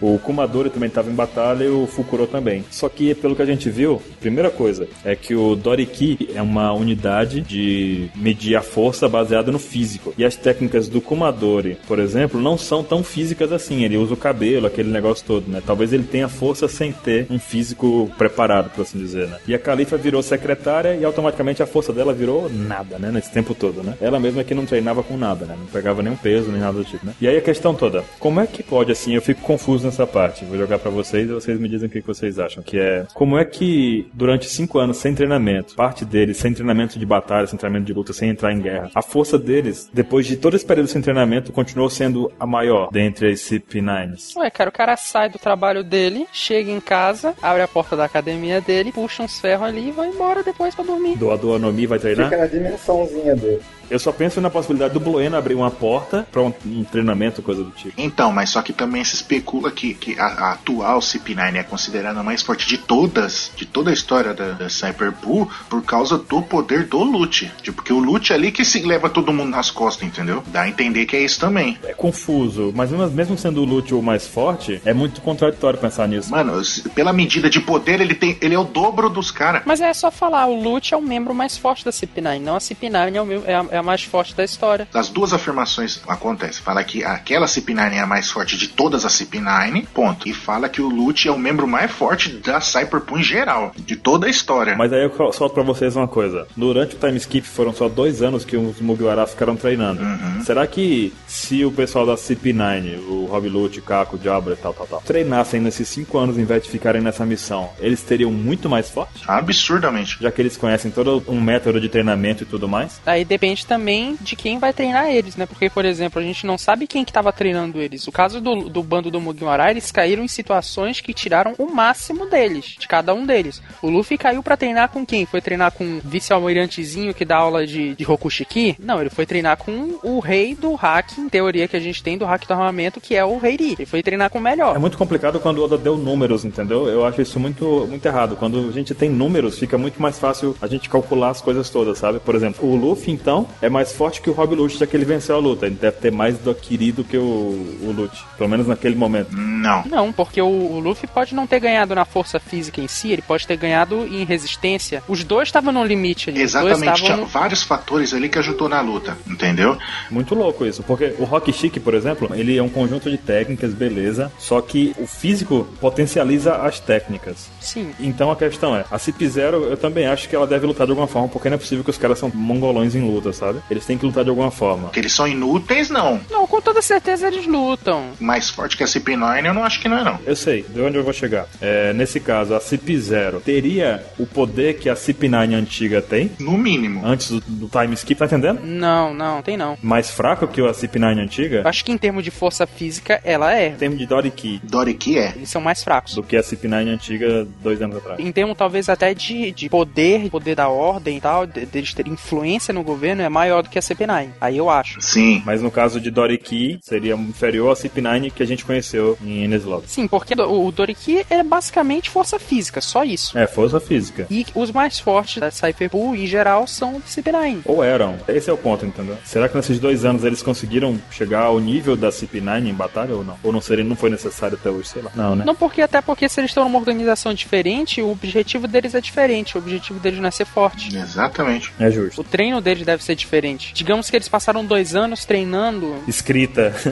Não, não, não. Eu vou dar um chute totalmente louco aqui, mas digamos que a CP0 ela é especialista em hack da observação. Que aí eles conseguem estudar as coisas de longe, eles conseguem espionar direitinho e tal, saber que é a posição das pessoas e tal. Digamos isso. Eles passaram dois anos treinando isso e na- isso nada tem a ver com Doriki. Nada tem a ver. Então são treinos diferentes, entendeu? concordo, concordo. E aí, onde é que o 27 tá agora? Na outra dimensão. Tá na do, do Eu tô aqui. E o que, que você acha disso? Eu tava analisando eles. Hum. Cheguei na conclusão que talvez esse cara do meio, aquele cara que conversou com o Doflamingo quando ele falou do Mora lá. É o Spandine, Você acha que esse cara é o Spandini? eu acho. Ah, acho que não. Também acho que não. Na história de capa, ele tá com a barbona lá. Então, mas ele tá de máscara ali, né? Mas ali é uma pintura, a gente disse isso. A boca dele No mexe. mangá dá a impressão que era tudo máscara, no anime. Mas sabe o que, que dá a impressão? Que um cara ali tem braços longos e o cara alto é pernas longas. Não, o mais alto é que tem o braço mais longo. Não, é o outro. Então o que, que eu tô pensando? A gente nunca viu no One Piece a combinação de um cara que, que tem braço longo e outro bra... e um cara que tem pernas longas lutarem juntos. Isso é uma coisa muito louca. Eu acho que o cara ali tá levando os dois, porque os dois são os melhores lutadores. De braços longos e pernas longas. E eles juntos deve ser um ataque total. Pelo menos pra, pra defender ou cumprir o objetivo que eles estão ali, eles vão fazer. E eu ainda acho que é o Spandine e os dois carinha lá do passado da roda. Não é porque o cara tem braço longo.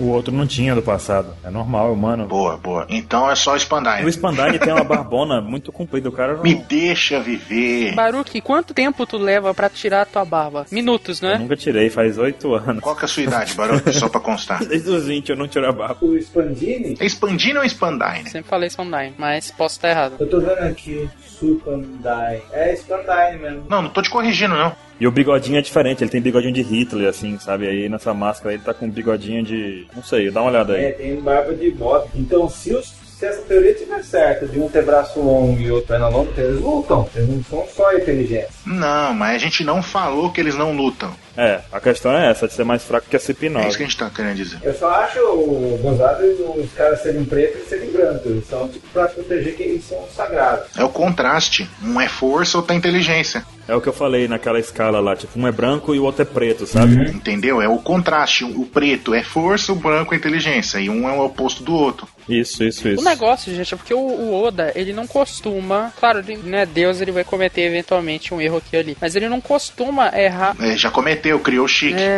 Aquele que é mais forte que tava lá preso em Feudal? Sim, mas ele não costuma errar, assim, em questão de poderes. A gente viu que no começo do anime a gente tem uma escala de poder já definida. Olha, tem ali os Chichibukai, eles são bem foda. A gente tá até agora, a gente não derrotou todos os Chi- os Chichibukai. Os, os Mugiwara não enfrentaram todos, não conhece todos. Provavelmente não são mais fortes do que todos. E todas as lutas foi sofrida. Sofrida. A mesma coisa pro Yonkou. E você pode ver também que os Chichibukai, querendo ou não, pode falar que não, é, não tem nada a ver. Eles têm uma força ali meio que equivalente. Sim. Tirando o do Flamengo, que a gente viu que é tipo, totalmente diferenciado, ele é muito mais forte que os outros. Mas você vê, tipo, que o, o Crocodile foi o primeiro a ser derrotado? Foi, mas só que ele tava num nível ali que ele tava enfrentando o, o Mihawk, entendeu? Ele poderia ser derrotado? Poderia, lógico. Mas só que não, não, não foi aquele negócio que tomou um tapa e caiu, entendeu? Tipo, eles têm um nível quase que no mesmo nível, assim. Sim, e um detalhe disso é que. Dois comentários, na verdade. É que, primeiro, as pessoas falam, ah, porque o eu. Voltando um pouco nisso do Crocodile, as pessoas falam, ah, porque a recompensa dele é baixa. Ok, mas tu não sabe quando que ele entrou no Shichibukai. Ele podia ter entrado novo. Concordo, concordo. Porque, por exemplo, o Barba Negra entrou com nenhuma recompensa. E aí ele é o mais fraco do Shichibukai? Sim, pois é. Não é. Recompensa não determina, não determina a força. né? Exato. Tanto que a Robin tinha recompensa quase do mesmo valor do do Crocodile e ela tinha 8 anos de idade. Exato. E a alcunha era bonita, demônio de O'Hara, E hein? que perigo que ela representava? Nenhum. É, e voltando à nossa conversa da CP9, é que justamente o Oda deixou bem claro que a CP9 é a mais forte. Então, se ele vê agora e a CP0 se for a mais forte, pra mim vai quebrar essa escala. E ele não é de fazer essas coisas. É, eu quero acreditar naquela história do, do contraste mesmo, sabe? Mas parece ser o mais interessante. E né? aquela afirmação que ela é a mais poderosa pode ser a mais poderosa em comando. É isso que eu ia falar. Pode chegar o cara da CP9 e falar, mandar uma ordem nos os caras da CP9 e eles têm que obedecer por causa, tipo, de hierarquia ou por causa do líder, de- sei lá, alguma coisa assim. Não, eles são líderes, eles que mandam. Só usando outro exemplo que a gente fala dos Yonkou, né? Que as pessoas eh, discutem que ah, o Yonkou, não sei o que, será que o Luffy tá no nível do Yonkou, não sei o que, blá blá blá. Mas pra ser o, o Yonkou, ele não tem apenas que ter força física, ele tem que ter também domínio de territórios, aliados, etc. É, isso é. Então, a força, ela não é apenas física, e o caso da CP0 pode ser isso. Ela pode não ter força física, mas ela tem força de poder, de influência, de inteligência, de sei lá, mil coisas, né? Mil tretas. Tem que dominar um território, velho. É foda. É bem complicado. Será que o cara do meio, esse da CP0, pra ele ter um óculos, será que é o tipo medidor do Vegeta que consegue medir do Abra só um monóculo. Mais 8 mil! Ele é um like a sir, só isso. Temos outra teoria? Onde está a CP0? Eles estão lá em Green Beach lá. Principalmente ela tá em Dressrosa ainda, não é Pra isso? mim, isso é ainda as roças, meu. Vamos esperar o que vai acontecer com o Sabo e com o Burst. Aí eu fico na dúvida de novo. Pô, eles estão lá no Dressrosa. Aí a gaiola vai fechar, por exemplo. E se ninguém impede a gaiola de fechar, eles morrem ali mesmo também? A CP0 morre ali, no meio da gaiola? Talvez morresse, sei lá. Não é? É estranho isso. Só se eles estiverem no, no subsolo, né? Porque tem quem diga que o subsolo. Tá protegido. Só se eles estiverem nadando, né? Porque Não, no subterrâneo, lá no porto Onde subterrâneo. a Sugar levou o primeiro susto. Porque há quem diga que a gaiola não pegou lá embaixo, não foi mostrado. Mas se não pegar lá embaixo, o pessoal era só cavar e pronto. Mas ninguém pensou nisso. né? Não é Eu possível. achava que o Burst tinha fugido por lá. Não é possível que a gaiola tenha um buraco embaixo. Isso é muito. É tipo o Lum do Lau, sabe? Ela, ela faz um globo, mas o pega na parte de baixo também, né? Porque não, tem, não aparece que não pega. Eu acho que a gaiola não ia tão fundão.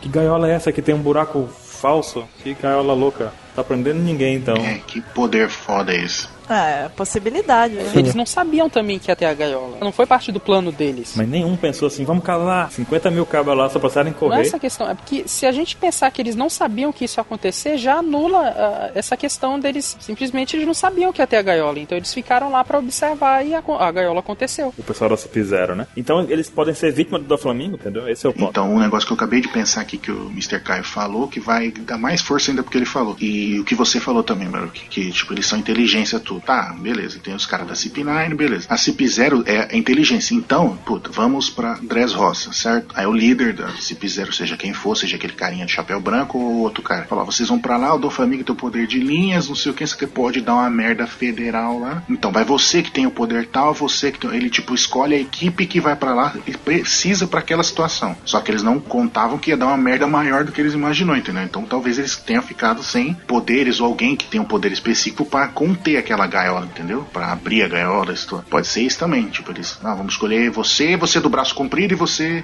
É da verdade. perna longa. Vamos pra lá porque vocês vão fazer isso, isso e isso, entendeu? É porque ou eles estão fora da gaiola ou eles estão puto com o Flamengo, né, cara? Porque. Não, eu acho que eles estão fora da gaiola. Eles estão lá em Green Beach, tá tomando banho de sol. É, Green Beach é aceitável. É mais aceitável do que tá, tá em gaiola. Porque senão, se eles estão no meio da gaiola, cara, eles estão muito puto com o Flamengo, velho. Porque eles estão correndo risco ali, na verdade. Porque no castelo eles não estão. Eu acho que se eles estiverem em Green Beach é porque eles estão só esperando acabar. Pois é, faria bastante sentido tá em Green Beach, talvez. Acabou, vão lá. E, e que concorda com o que vocês falaram também. Que eles têm, tipo, um hack da observação, ser treinado em hack da observação. Então eles só estão monitorando o que tá acontecendo. Pode ser até o cara do óculosinho também, pode ser, sei lá. Seria Então, foda, ah, hein? olha, tá acontecendo isso. Tipo, ah, tá acontecendo isso. Ah, agora só tem o do Flamingo e o Luffy. Quando cancelar a gaiola, a gente vai lá e resolve tudo. Eles estão tipo a, a Aissa lá do Enero, sabe? Isso, tipo isso. Observando a história da batalha, Uhum. chegamos a uma conclusão bem plausível. Aí.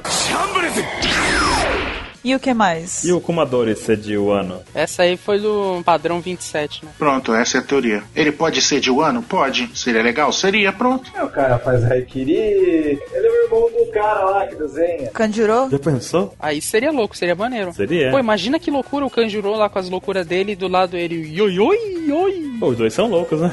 Os dois são, são doidos, é. Ia ser louco, ia ser engraçado. E é isso a teoria, gente. Valeu. Não, não, não, não, tem outra. Hum. Que ele escreveu na pauta dele só. Aqueles caras da CP9 do passado que estavam acompanhando o O Spandine, que que tem? será que eles tinham algum poder, alguma zona? Agora eu lembrei dessa sua teoria. Onde você quer chegar com É isso? Explica essa teoria.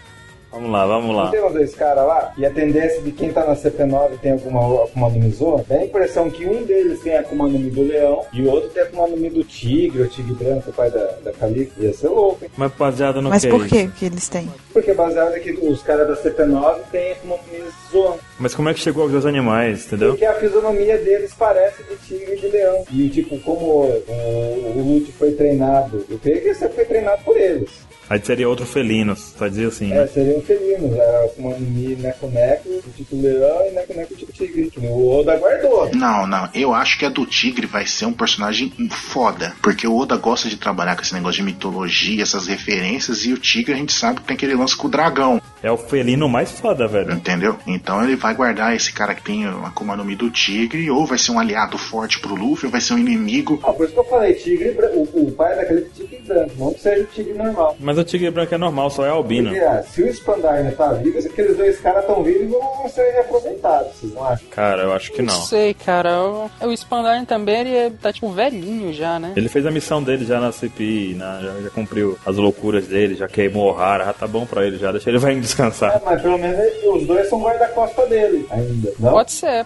Não, eu acho que é tipo ele sendo o Spandine, o outro é, o- é como se fosse o, o Caco e o outro Jabra, sabe? Tipo, dois outros ali. E a gente sabe também que o Spandine não tem força nenhuma, é o líder, mas não tem força nenhuma. Não, ele é besta, né? Né, E o pai dele, o que a gente vê, é a mesma coisa. Mesma coisa. A só diferença é que o pai dele era mais perverso do que o. Não, não mais perverso, só que era menos burro que o Spanda. E parece que o Spanda foi mimado, né? Sim, Parece?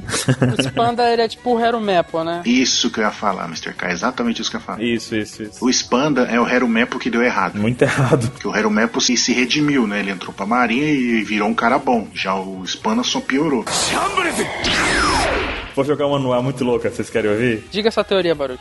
É uma teoria que eu li sobre a CP0, li há algum tempo já. Tipo, é claro que não é ela, mas eu vou jogar aqui porque ela é divertida, sabe? Ah. É, a teoria dizia o seguinte: a gente sabe que tem aqueles três caras da CP9. Uhum, sim. A ideia do cara não faz sentido algum, tá? Mas eu vou contar. Que bom, cara. Então por que, que tu tá trazendo isso pro cast mesmo? É porque é uma teoria divertida. Tipo, se você não tiver olhos, dá pra imaginar que é verdadeira. Aham, tá. Mas assim, os três é, oficiais da família Don Quixote, que é o Diamante, o Pica e o Treble. Eles seriam oficiais da CP0. Porque a gente sabe que mostrou no, na história do Flamengo que o do Flamengo foi cultivado por- pelos três, não é isso? Pelo Pica, pelo Diamante e pelo Treble, né? Aham, E aí a ideia do- que, da teoria que eu li foi que os três seriam da CP0 e teriam cuidado do Flamengo naquele momento e, tipo, saíram da CP0 ou coisa do tipo, sabe? Uhum. E aí não faz sentido nenhum, e aí que termina. Só isso. Eu acho que essa teoria tá errada. Eu também acho que não, mas, eu- mas eu achei divertida. É essa a teoria. O cara joga essa opção. É uma teoria que eu vi e o pessoal discutir, mas acabou. Vou te dar uma teoria então, cara. Vou te dar uma teoria. Vai lá. Ok? E se o do Flamingo for filho da Bonnie? Só isso. Essa é a minha teoria. Puta ah, merda. não, cara. Puta merda. Essa pode fechar. Cara, essa é mais plausível que. Não preciso dizer, né? Não, não começa, não. É porque a gente tá fazendo teorias loucas aqui. Eu soltei essa porque o pessoal discutia ela no passado. Não, não. Essa é mais plausível do que o- a Bonnie tá grávida do Ace, só digo De isso. novo essa história, cara. Supera Puta isso, merda, Anson. cara. Supera, Nossa, cara. se- Supera. Bola pra frente. Supera. Não, duas coisas que eu não vou superar nunca. É isso e o Chique. Não adianta. O Chique você superou já naquele dia, né? E se o do Flamengo for o chique, caramba? Puta merda, do Flamengo é o Chique. Nossa senhora, o personagem vai cair no conceito tanto, cara. Temos mais alguma teoria interessante sobre as CPs da vida? Não, cara, acho que acabou. Melhor parar. O nível tá, tá muito ruim já. Tá É. ficando perigoso isso aí. E mais uma. Ah, a CP9 volta Volta. Boa, vai voltar. no capítulo 100 mil. Capítulo 100 mil? Caramba, cara. Capítulo mil. Nossa Aí já, tá senhora. no 100 mil já deve ser o tripice, né? Difícil. Caralho, o, o, o 27 adianta a aposentadoria aí, cara. Não vai dar, não. Será que eles voltam no. sei lá, eles voltam na. Não vão voltar na próxima, né? Talvez. Eu acredito. Eles vão voltar, mas é a mesma coisa que, que um monte de Do coisa Enel, que né? tá prometida. Exato, tá prometida pra voltar, que vai acontecer só lá pra É, frente. vamos ver. Eu espero que voltem, são, são legais. Aí eu- entra aquela questão. Eu não acho que eles vão ser já da lei, do governo. Não, não, não. Pirata, né? Pirata. É. Isso. Eles vão ser independentes, eu acho. Vão tipo, fazer Exatamente. justiça com as próprias mãos, assim. Eles vão ser os mercenários. né? O Stallone, o Tá bom, pode Ah, encerrar, é. pode encerrar. Bu. Posso? Obrigado. Vocês estavam normal, tava, conseguiram manter a linha durante um tempo ali, quando foi teoria, todo mundo falando direitinho, e começou a desandar, é sinal que vamos, vamos acabar então. Então, pessoal, é, esse foi o nosso cast sobre o Cypherpol. Deixem os comentários aqui no post, mandem e-mail pra gente, mandem suas perguntas, participem. Esperamos que vocês tenham gostado e a gente vê vocês semana que vem. Então, até lá e tchau. Sayonara. Alô! Falou. Adeus, Terráqueos. Ele insiste que ele é ET, né?